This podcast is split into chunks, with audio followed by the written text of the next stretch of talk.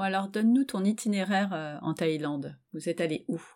Du coup, au départ, Bangkok. Et pour moi, c'était vraiment quelque chose d'important, Bangkok, parce que j'adore manger. Et c'était plutôt, je voyais plutôt la découverte de Bangkok vraiment sous l'angle de, la bouffe et de la street food, parce que c'est quand même je pense, la capitale mondiale de la street food. Et c'est fou cette effervescence dans la rue autour, autour de, la nourriture et de tables mises n'importe où où on se rassemble. Donc il y avait ça qui était une ville importante pour moi et c'est aussi pour ça que j'étais hyper excitée d'y arriver. Après, on est allé à Chiang Mai. Donc on y est resté 3-4 jours parce qu'il y a beaucoup de choses à faire autour.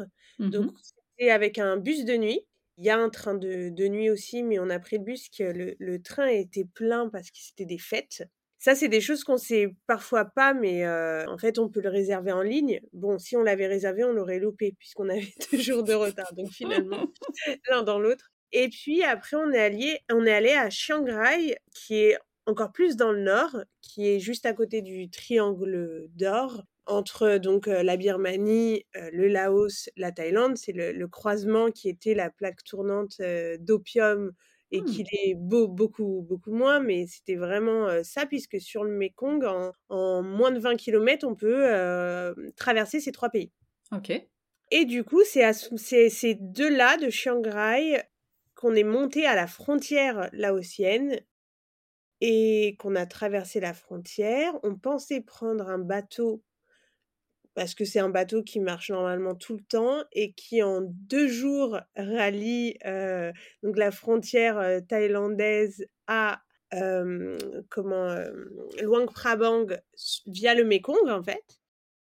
Il y a des, aussi il y a des bateaux de luxe où on peut, on peut dormir dedans, etc. Et là, c'est vraiment le bateau comment public finalement où on s'arrête une nuit dans une petite ville au bord du Mékong pour dormir et on reprend le lendemain matin. Donc c'est deux jours de bateau. Et quand on est arrivé à la frontière, enfin de l'autre côté de la frontière, en fait, on s'est aperçu que les bateaux n'avaient pas repris puisque le pays venait de, de rouvrir après le Covid et qu'en plus ils avaient une pénurie d'essence, donc pas de bateau. Ok, ça commence bien. ouais, et ouais, pas de bateau. Et en fait, on a eu quand même, c'est ça qui est toujours intéressant, c'est que moi, quand je me disais, bon, on va aller en Thaïlande et puis au Laos et puis au Vietnam, je pensais cette région assez uniforme, enfin assez homogène en termes de niveau de vie, en termes d'infrastructure, et finalement, pas du tout. Et ça, on s'en est aperçu directement. Au passage de la frontière, c'était boum, on s'est aperçu de la Thaïlande, c'était c'est très beau, on mmh mange vraiment trop bien. C'est un pays qui est très facile à visiter et je pense que c'est super justement pour un premier voyage avec des enfants. Les gens parlent anglais, les gens sont avenants, souriants, si on veut une information, on la trouve, que ce soit sur Internet, que ce soit en ville, les gens sont renseignés, il y a des gares, on veut aller d'un endroit à un autre, c'est bien huilé, il y a des bus, il y a des heures de départ et qui sont des vraies heures de départ et des heures d'arrivée qui sont pas loin d'être des heures d'arrivée. Donc c'est un pays qui est assez, même pas assez, je dirais, qui est vraiment facile et qui est vraiment, c'est bête ce que je vais dire, mais développé parce qu'on peut avoir une image, oh, la Thaïlande, etc. Mais c'est très développé. Il y a, voilà, tu as ton appli pour ton Uber local, tu as ton appli même pour prendre les billets de train, pour prendre les billets de bus. Ouais, c'est facile.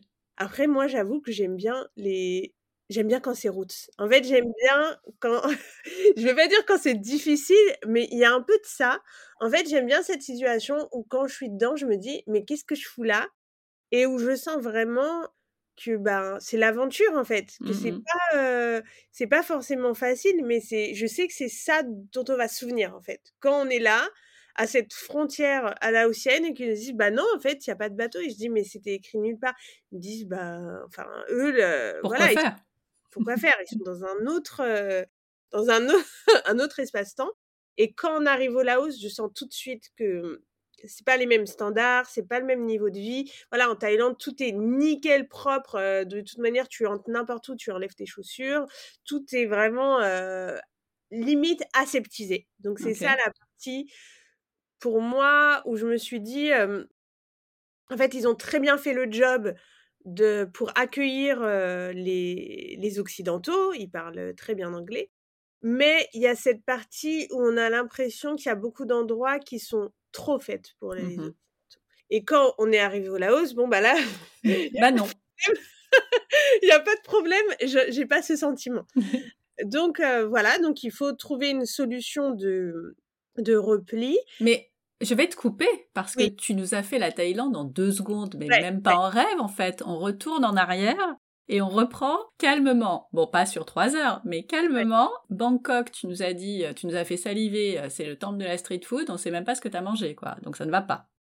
Bon, bah en fait, déjà, je voulais justement et manger les plats qu'on a l'habitude de manger en France pour me dire est-ce que en fait ils ont vraiment le coup que je connais et que je trouve bon euh, à Paris? Peut-être pas donc euh, typiquement un pas de taille alors? Franchement ça quand même on retrouve le même goût après c'est vrai que dans la fraîcheur et en général dans la fraîcheur des fruits et légumes et des préparations qui sont, euh, tu vois, dans la rue avec dans, des gros woks avec de l'huile, etc. C'est vrai que c'est un goût et une odeur même inimitable. Et ces rues, les rues de Bangkok, c'est même quand j'y pense maintenant, c'est ça mon souvenir, c'est les odeurs en fait.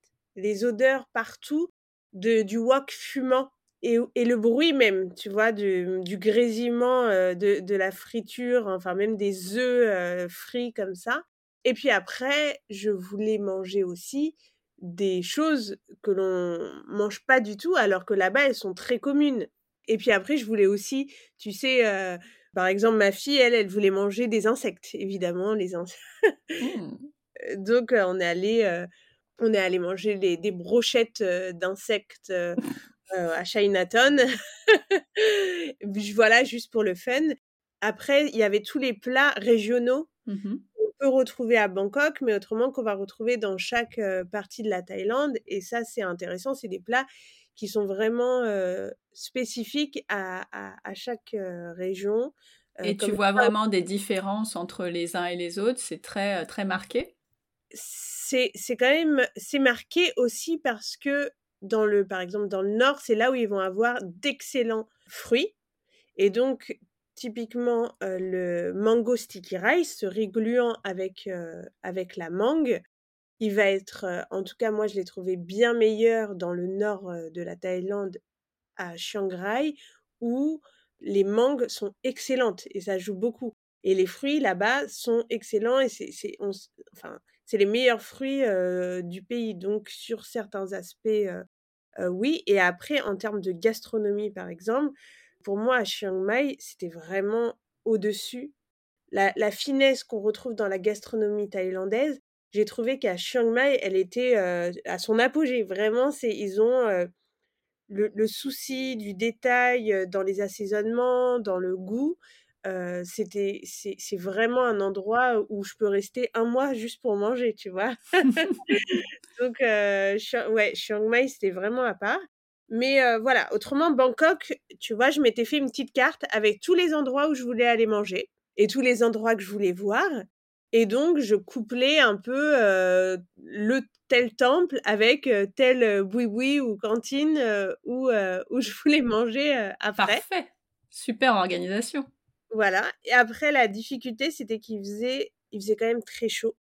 C'est pas la, tant la chaleur que l'humidité qui quand même, ça, ça serait mon, mon... Parce que les gens ont souvent peur de venir durant notre été en Asie du Sud-Est, alors qu'on n'a pas eu beaucoup de pluie. Mais par contre, c'est pas sur la pluie, moi, que je, je dirais qu'il faut faire attention, mais l'humidité et le sentiment du coup de chaleur à, à cause de cette humidité, parce que c'est pas la chaleur qu'on connaît, ça, s'il y a des gens qui n'aiment pas avoir chaud, je veux dire, même avoir chaud en France, c'est pas la peine en fait. Parce que là, c'est moi qui adore avoir chaud. Déjà là, tu sens que, bah, en fait, tu bouges, tu es mouillé mmh intégralement. Donc à Bangkok, on, a, on, s'est mis un peu dans, ce, dans, dans, le bain de justement être dans un bain pendant deux mois où on allait transpirer pendant deux mois. on a vu, finalement, on a, on a fait les essentiels de Bangkok parce qu'on savait qu'on allait y retourner deux fois par la suite. parce que, bah, sur notre itinéraire, il y avait 2 moments où on retournerait à Bangkok et à chaque fois qu'on y retourné, après, c'est drôle, j'avais un sentiment de d'être comme à la maison, de connaître, en fait, les rues. Je trouve que, à Bangkok, il y a des temples sympas, mais avec le recul, à l'aune de ce qu'on a fait après, franchement, est-ce que, ça vaut le coup de visiter tous les temples de Bangkok? Moi, je dirais non. S'il y a des choix à faire, je pense que, par exemple, les les temples à Chiang Mai, sont tellement magnifiques que, franchement, les temples, heu, de Bangkok, heu, sont sont beaucoup moins beaux. Nous, on les a fait dans ce sens, donc comme on a fait d'abord les temples de Bangkok, après de Chiang Mai, ça va. Mais si on fait dans le sens inverse, on va être un peu déçus. Voilà, mais je dirais que Bangkok, ça vaut le coup pour, heu, l'ambiance. En fait, c'est plutôt l'ambiance, c'est plutôt se perdre dans les rues, voir, comment justement à chaque rue, il y a une surprise, il y a, il y a ces ces, ces cantines de rue, il y a cette effervescence, les tuk-tuk, il y a aussi un désordre architectural, mais qui est, heu, un un certain ordre. Heu, il y a, heu, la circulation, c'est plutôt, respirer, en fait, l'ambiance et la dynamique de la ville.